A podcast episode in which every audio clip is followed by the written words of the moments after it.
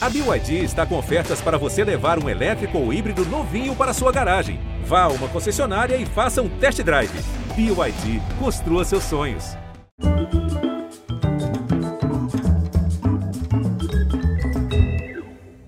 Olá, muito boa noite. Numa livraria, você procuraria a Bíblia Sagrada na prateleira de autoajuda? Afinal, a palavra de Deus não traz consolo e inspiração? Não fala de amor, de aceitação, de perdão? Sim, também fala, mas ao traduzir os mistérios da fé, não se corre o risco de trair esses mesmos mistérios, de tratar a salvação como um bem de consumo? Nesse mundo incerto e ameaçador, é na religião que muitos buscam alívio, acolhimento. No Brasil do sincretismo, evangélicos ocupam espaços cada vez mais representativos, dos vales sombrios da política aos picos rarefeitos das redes sociais. Na crista dessa onda, um evangelista de apenas 31 anos vem traduzindo a milenar palavra da fé cristã em linguagem de internet.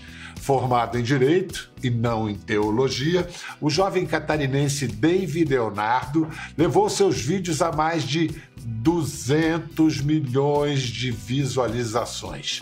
Tornou-se o maior canal pessoal de pregação no Instagram do mundo e um dos maiores no YouTube também. Com a exposição e a conquista de mercado vieram as controvérsias. Ele se tornou alvo de pastores de várias correntes que passaram a dissecar seu discurso, cada palavra, cada frase, cada gesto, cada imagem em suas redes. Mas então, se o meio é a mensagem, quando transmitida no meio virtual, a mensagem da fé pode se desvirtuar? Será essa a questão? Para conversar sobre isso e muito mais, vamos receber hoje também um velho amigo de David Leonardo, o mestre em teologia Rodrigo Bibo. Daqui a pouco ele vai participar. Antes a gente começa com o fenômeno barriga verde, David Leonardo. Ah, gostei. É, é barriga verde. Na tá certo, catarinense claro. é barriga verde. Tenho muita, muito orgulho de ser barriga verde e feliz de poder falar com você, Bial, e com os seus telespectadores aí. Muito obrigado pela, por essa oportunidade. A gente pode deduzir que com a pandemia, o isolamento social, essa aflição toda diária, houve um aumento de na busca por consolo, por palavras de fé. Você verificou isso nas suas redes? Sim, uh, Bial, o ser humano ele conhece a Jesus uh, de várias formas, mas tem uma que ela é corriqueira ele, ele, busca o Senhor quando perde o controle da sua vida, né? Porque o ser humano ele tem a impressão que controla alguma coisa e de repente vem um vírus, tranca todo mundo em casa, todo mundo tem que usar máscara e a gente já descobre que na verdade esse controle não está nas nossas mãos. Então, dentro disso, a gente teve um aumento de audiência de cerca de 30%. Quando você fala em 30%, eu imagino que estamos falando da casa de milhões de pessoas, né? Porque os seus números são todos aí nessa nessa faixa aí de seis anos, pelo menos. Né? Você tem gente que lhe trata como pastor, mas houve até um pastor famoso que, de, que definiu você de uma maneira até meio irreverente, como é um youtuber evangélico, não é um pastor. E você, como a gente sabe, realmente tem muitos seguidores, é muito mais seguidores do que muito influenciador digital. E então vamos lá, afinal, como você define o seu trabalho, como você se define? Vou dizer que eu não sou primeiro, não sou um pastor, eu não sou um apóstolo, eu não sou um profeta, eu não sou um mestre. Eu sou um evangelista. O que, que o evangelista faz? O evangelista, ele é aquele que a, apresenta Cristo e se a vida fosse uma batida de trânsito, eu seria o paramédico. Eu não seria nem o médico, eu não seria uh, o cirurgião, eu seria o paramédico que chegaria e prestaria os primeiros socorros. É isso que eu sou. Um evangelista, para a glória de Deus. Como toda nova tecnologia, como todos os novos recursos que aparecem na história humana, é, a cibernética, a internet, as redes sociais, elas têm, oferecem oportunidades e armadilhas, cascas de Sim. banana. Quais as principais oportunidades e armadilhas que você enxerga, que você identifica? Bial, eu faço o que eu faço há 10 anos. Eu sou um pregador desde os 21 anos de idade. Eu me apaixonei por Jesus de verdade, eu tive um encontro com o Senhor. Então eu pregava em pequenos contextos, eu pregava em pequenas igrejas e eu prego do mesmo jeitinho, da mesma forma, há 10 anos. Nunca mudei a forma de pregar. A mensagem ela mesma, a forma é a mesma. A internet ela maximizou o alcance. Né? De repente eu pregava para 100 pessoas, passei a passar para pregar para 100 mil pessoas online. Então isso é uma oportunidade gigantesca. Qual que é o problema disso? É que eu sou um menino de Joinville, né? Eu não, eu não, nunca imaginei é, que teria exposição. Eu não fiz por isso, não comecei por isso. Quando eu comecei a gravar vídeos na internet, eu gravei durante muito tempo também, sem ninguém ver, quase ninguém ver. Então, quando a, as pessoas começaram a assistir, eu descobri um outro lado da internet que até então eu desconhecia.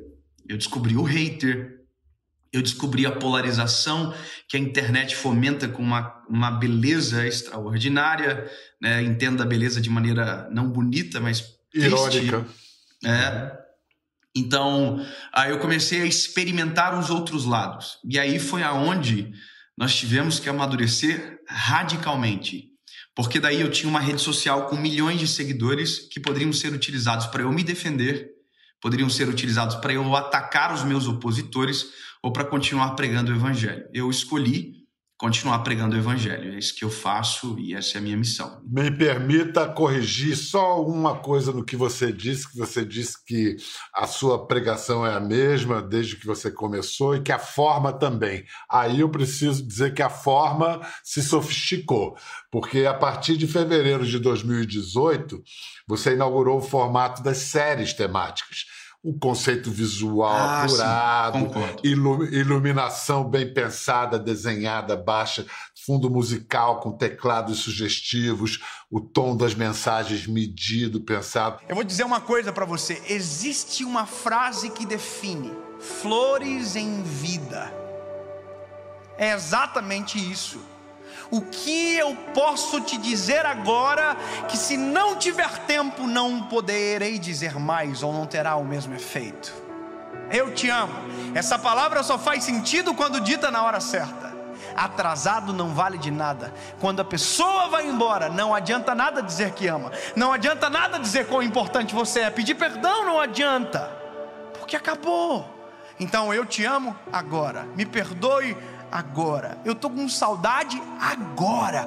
E se for agora, eu resolvo agora.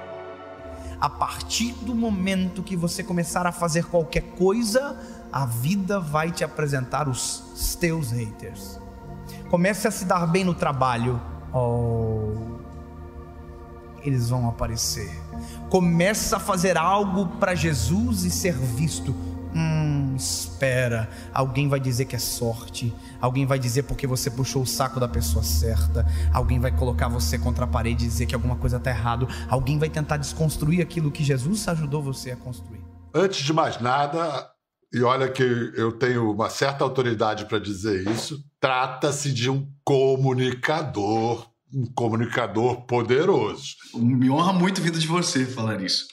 Olha, tem uma coisa que também causa polêmica, que é o seu sucesso entre celebridades. E essa adesão das celebridades causa reações é, diversas entre o público é, religioso. Alguns acham que é legal por si, um selo de aprovação, outros acham que é ruim por si, como um sinal de que a mensagem é diluída.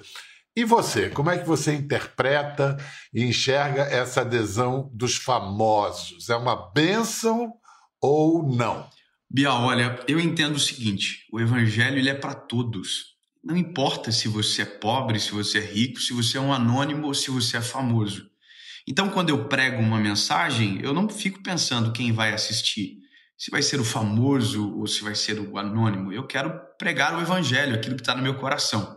Então, quando um famoso assiste, uma das alegrias que eu tenho é o seguinte: o poder de repercussão que ele tem é muito grande. Eu me alegro porque o evangelho está chegando em todos os lugares. As pessoas estão vendo, estão assistindo. Gente que talvez teria um preconceito com o pastor ou com uma figura uh, religiosa está ouvindo a palavra, está sendo transformado por ela de maneira poderosa. Bom, primeiro, você já está ficando, como é que se diz, cascudo com, esse, com as críticas, né? Porque quanto mais a pessoa se destaca, né? Eu tive que é... ficar. Eu não gostaria, mas tive que ficar. Pois é, como é que você, como é que foi esse processo de amadurecimento? Não sei se é a palavra. Olha, eu tive que aprender rapidamente a distinguir ataque de crítica porque crítica é extremamente importante. Eu sou um jovem, eu já errei várias vezes, vou errar mais inúmeras vezes, então as críticas elas são importantes para me devolver ao trilho, para mudar algumas formas de agir, pensar. E eu tenho os meus críticos que eu os amo e eles me amam. E eu nunca vou ignorar a crítica.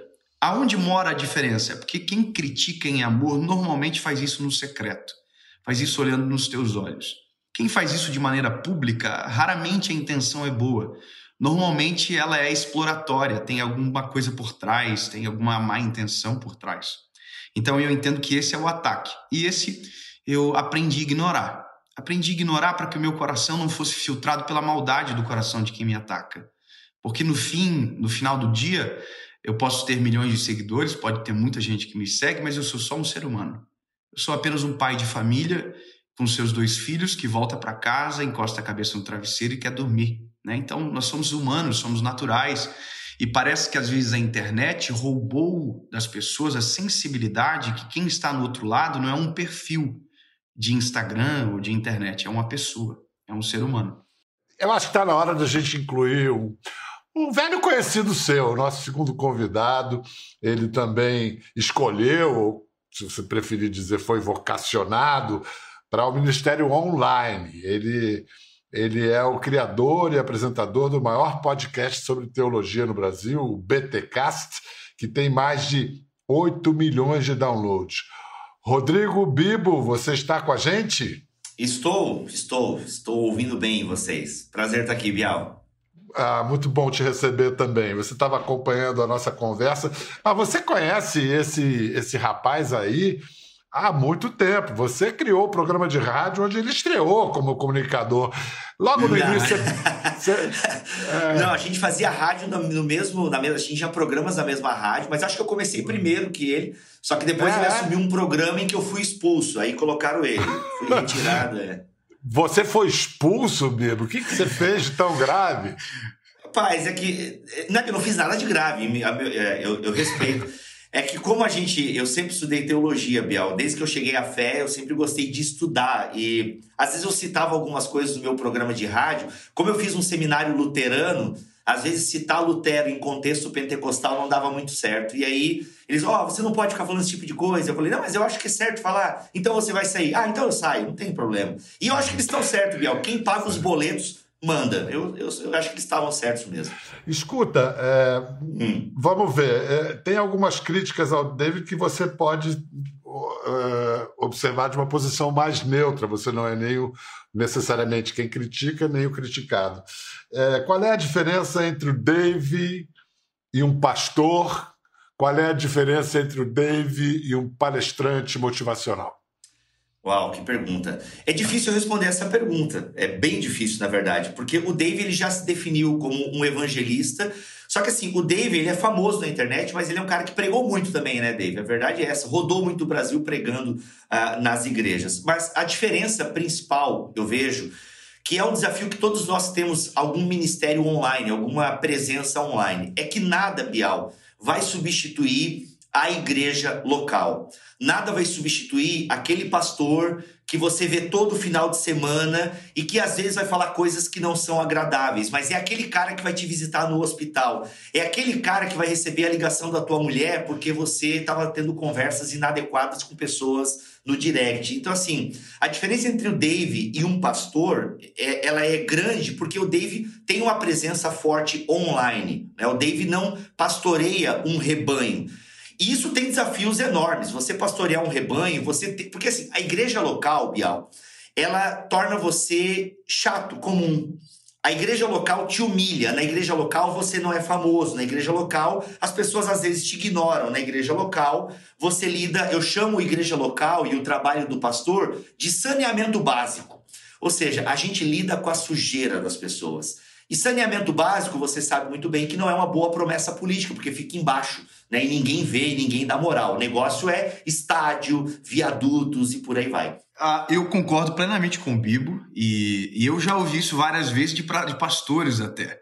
Ah, ele falava assim: olha, você vem, prega aqui, faz o, a festa, mas quem fica com o problema quando você vai embora sou eu. E isso é verdade. Ah, o, que eu, o que eu entendo é que dentro dos ministérios, desses cinco ministérios que você citei no começo da entrevista, o que nós precisamos entender sempre é que, por mais que um faça algo a mais ou em algum momento da caminhada cristã é mais eficaz do que o outro, nós não somos inimigos entre si, pelo contrário, nós cooperamos para o mesmo reino. Por isso que um ministério talvez não se compare com o outro, mas talvez dentro da, da comparação necessária seria com o seu propósito em relação à palavra. Uh, e talvez uh, aqui mora a minha diferença entre um palestrante. Porque se o palestrante se utiliza de pesquisas onde uh, o cunho científico é a base, onde os estudos por amostragem são a base, eu sou diferente, não é isso que me baseia. A minha base é bíblica, a minha base é a palavra.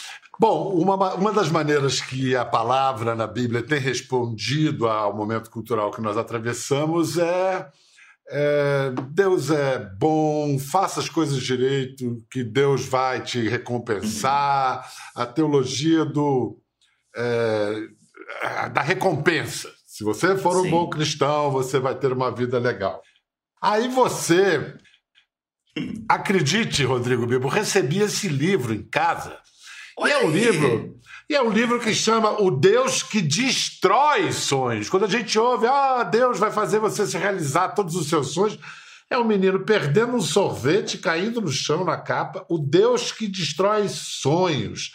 Esse livro é uma provocação e esse livro é, é assinado por Rodrigo Bibo. Por que essas provocações, hein? Uau, ah, que, que honra, Bial, você ter o livro aí.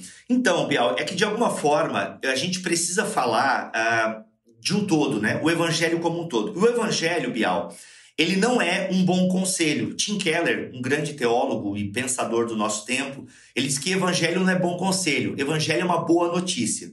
E a boa notícia é: você é um pecador miserável que não vale nada. Mas existe um Deus que te salva.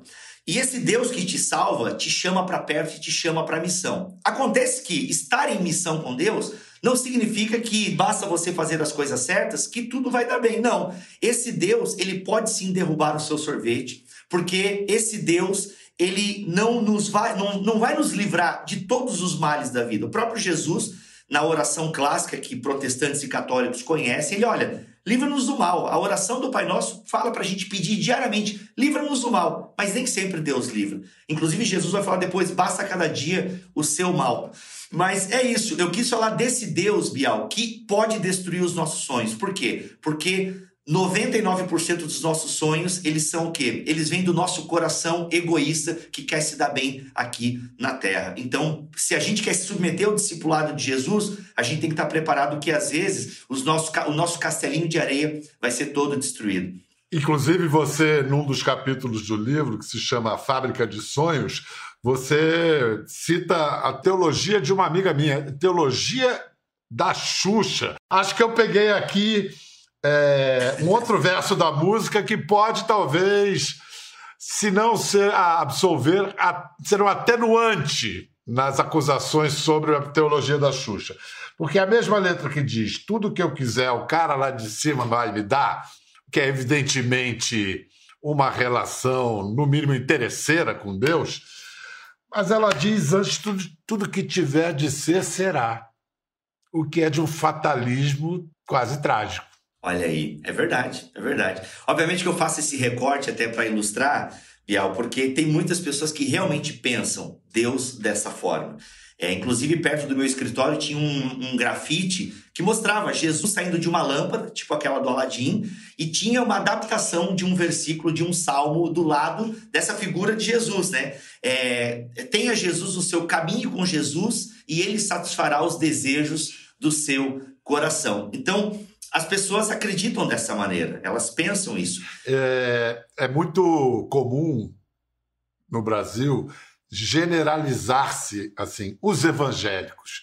E, nossa, os evangélicos têm uma diversidade tremenda entre esse, isso que é generalizado os evangélicos. Aqui está um exemplo: vocês são dois evangélicos com diferenças bastante é, visíveis, é, notáveis. Talvez não. Fazer... Eu não vejo assim, não. Talvez não temos tantas diferenças como parecemos, não. Hum. Talvez queremos as mesmas coisas, só que falamos de maneira diferente e talvez cada um dentro do seu ministério. Bibo, por ser mestre, a sua teologia é aplicada de uma maneira um pouco diferente e como é, evangelista seria diferente também. Vamos dizer então que a sua aplicação, a partir da mesma leitura, da leitura da mesma Bíblia, a sua aplicação diz que Deus responde às nossas preces e o Bibo diz que ele derruba nosso sorvete no chão. Calma, calma, Biel. Sim e não, Biel. Nós temos ênfases diferentes, isso é, isso é claro. É. Né? Se você vê os, ouve meus podcasts e você vê os vídeos do Dave, São você diferentes. percebe a diferença. O Dave, eu, diria, eu não diria que o Dave é monotemático, mas o Dave tem uma pegada, né? Ele tem uma pegada, um jeito de falar, um jeito de produzir e um tipo de conteúdo. Né? Ele tem um tipo de conteúdo. Mas é, eu também creio que Deus responde oração, porque eu creio num Deus pessoal, eu creio num Deus que é, é, Pai de Jesus Cristo, a segunda pessoa da Trindade encarnada entre nós, que morreu e ressuscitou. E a Bíblia fala de vários momentos em que Deus atende oração. Então, talvez o Dave ele foque nesse aspecto ah, de que Deus ouve oração e que se a gente insistir. Então, eu vou dizer o seguinte: ó, pode ser que sim, pode ser que não. Eu vou dizer o seguinte: olha, tem gente que morreu sem ver a promessa. Então, assim, é uma questão. É por isso, porque o Dave ele faz um recorte no canal dele. O Dave sabe disso, Bial, que se ele fosse um pastor local de igreja, ele não poderia ter o mesmo tipo de mensagem que ele tem nas séries. Acho que não sei se o Dave concorda comigo. Por quê? Não dá para você. Tem igreja que faz isso, obviamente, né, Biel? Que é todo domingo mensagem inspiracional. Mas são igrejas que acabam não tendo profundidade. Uma igreja local, ela precisa ter a palavra de conforto, que é a que o Dave se presta a trazer no, no canal dele, mas ao mesmo tempo que tem a palavra de conforto, a palavra seguinte é: deixa de ser fofoqueiro, rapaz. Para com isso. Entendeu? Porque é uma palavra que também é o conforto e o confronto. Talvez o recorte que o Dave faz é o do conforto. Entende? É o conforto. A Bíblia, o próprio apóstolo Paulo vai dizer de, desses elementos do confronto, do conforto e da edificação. Então, ah, dentro da minha própria, do meu próprio ministério, talvez eu seja o conforto e, e, e, tenho essa, essa, essa tranquilidade em reconhecer isso. Só que dentro de um canal com mais de 200 mensagens hoje, existe também confronto em todo o tempo. Até que porque para você aceitar ser consolado, você terá que ser confrontado. Porque eu preciso dizer, eu estou caído para aceitar que existe um Deus que pode me levantar. Então, na verdade, no conforto também existe confronto, até porque eu vou precisar reconhecer que eu preciso de ajuda e nisso eu serei confrontado.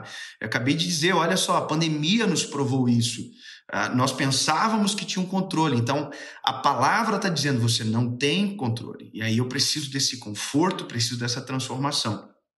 Eu talvez me seria um pouco diferente, eu jamais escreveria um livro. Até eu tô com um livro meu que eu vou lançar agora, que é aqui, ó, Alegria do Amanhecer, devocional, um devocional. Eu jamais, talvez pela minha própria personalidade, eu sou um pouco mais, é, talvez mais sentimental do que o Bibo, eu jamais eu colocaria isso, mas é, como, como, como compreendo o ministério do Bibo e sei que dentro da fase cristã nós precisamos saber disso, assim como eu precisei, por exemplo. Olha só, um barato a gente está conversando isso em televisão aberta, questões tão profundas, filosofia da boa e religião. E vou aproveitar o privilégio de ter vocês aqui e vou aplicar. Vamos dizer então que os olhares de vocês não são opostos, são complementares. Então eu vou ler um trecho lindo, mas muito duro da Bíblia, e aí eu quero que vocês reajam. Esse é um dos textos mais desconcertantes e belos da Bíblia, está num dos livros chamados Sapienciais de Sabedoria, é do Antigo Testamento, o Eclesiastes, que teria sido escrito por aquele que os judeus acreditam ter sido o homem mais sábio de todos os tempos, o rei Salomão. Então, o Eclesiastes diz simplesmente o seguinte: percebi ainda outra coisa sobre o sol. Os velozes nem sempre vencem a corrida, os fortes nem sempre triunfam na guerra, os sábios nem sempre têm comida, Os prudentes nem sempre são ricos, os instruídos nem sempre têm prestígio, pois o tempo e o acaso afetam a todos. Eclesiastes, capítulo 9, versículo 11. Então, David, diante desse fatalismo que todos nós estamos sujeitos a uma demissão injusta, a uma bala perdida, a uma pandemia, a um vírus, não é perigoso, enganoso falar de causa e efeito com o divino, do tipo, se você fizer isso, vai acontecer aquilo? Ah, o livro de, de Eclesiastes, em especial esse texto, o final dele fala o que define todo o início, tempo e o acaso, né? Que é a vida natural do ser humano, é o que a gente fala de não ser o mar de rosas, a perfeição que se às vezes se dá a impressão de que se você vive o evangelho, se você se torna um evangélico de carteirinha na igreja X ou Y, você vai ter uma vida perfeita, né? E essa promessa, ela é vendida e às vezes ela é comprada. E o problema é que quando comprada, o sorvete cai em algum momento conforme o Bíblia falou. Então, ah, quando a gente olha para Jesus, Jesus diz a mesma coisa de maneira diferente. Jesus ah, diz: Olha, no mundo vocês terão aflições. Jesus vai dizer a mesma coisa. Então, a esperança que temos não está no que somos aqui, mas em o que Jesus fez por nós. Ele venceu. A Bíblia diz: Olha, no mundo vocês terão aflições, mas tem de bom ânimo, porque eu venci o mundo. Então, Jesus é o modelo. Ele é o padrão. E nós temos que ter essa ciência que sim, pode ter problemas. Eu, por exemplo, eu sou um pregador do evangelho e talvez alguém pode pensar que a minha vida é perfeita. Mas há um ano e meio atrás nós perdemos um filho. Nós perdemos uma gestação. E foi interessante porque, na época, algumas pessoas me disseram: Não estou entendendo. Você faz tudo certo. Né, na cabeça de quem me, falou isso, né? Você prega a palavra, isso não poderia acontecer com você. A gente está vendo, Covid veio, vários pastores morreram de Covid. Então, ah, isso cai por terra. Nós precisamos ter a ciência do que é a vida realmente, né? Bibo, é, vamos lá. Qual a sua mensagem como teólogo, como estudioso, diante dessa realidade em que o aleatório é imperativo? Olha, primeiro saber que o próprio Criador se submeteu de alguma forma a essa aleatoriedade, né? Inclusive eu, eu digo que o texto mais escandaloso não seria esse de Eclesiastes, mas uh, João 3,16, né? Deus amou o mundo de tal maneira, né? Que deu o seu Filho unigênito, ou seja, Deus amou pessoas como eu e você. E a gente se conhece e sabe que a gente não merecia esse amor, mas Ele nos amou mesmo assim. Mas é interessante que em Eclesiastes o, o autor está fazendo um contraponto a uma teologia que próprio, os próprios judeus tinham. Eles tinham essa mentalidade que o amigo do David tinha aí. Se você for, tem alguns salmos que dão a entender isso, Bial. Se você fizer tudo certo, vai dar bem, vai florescer, né? E o autor de Jó e o autor de Eclesiastes, ele inverte um pouco essa lógica que é chamada de teologia da retribuição. Se você fizer bem, vai ser retribuído de forma positiva. Fez o mal, retribuído de forma negativa. Então, o autor de Eclesiastes e de Jó, eles querem desconstruir isso. Não, não, gente. Coisas ruins acontecem com pessoas boas. Coisas boas acontecem com, com pessoas ruins. Por que, que isso acontece? O sol nasce para todos. Mas não é justo. Quem é você para falar de justiça? Agora, sabendo que, sim, nós podemos orar a esse Deus e às vezes ele pode mudar o curso e não vai ser tão aleatório assim. Rodrigo Bibo, Dave Leonardo, muito obrigado pela super enriquecedora conversa. Continue aí no caminho de vocês, trazendo luz, alegria e conforto para tanta gente. Até a próxima. Ficou curioso para ver as imagens do programa? É só entrar na página do Conversa no Globoplay. Tá tudo lá. Até a próxima.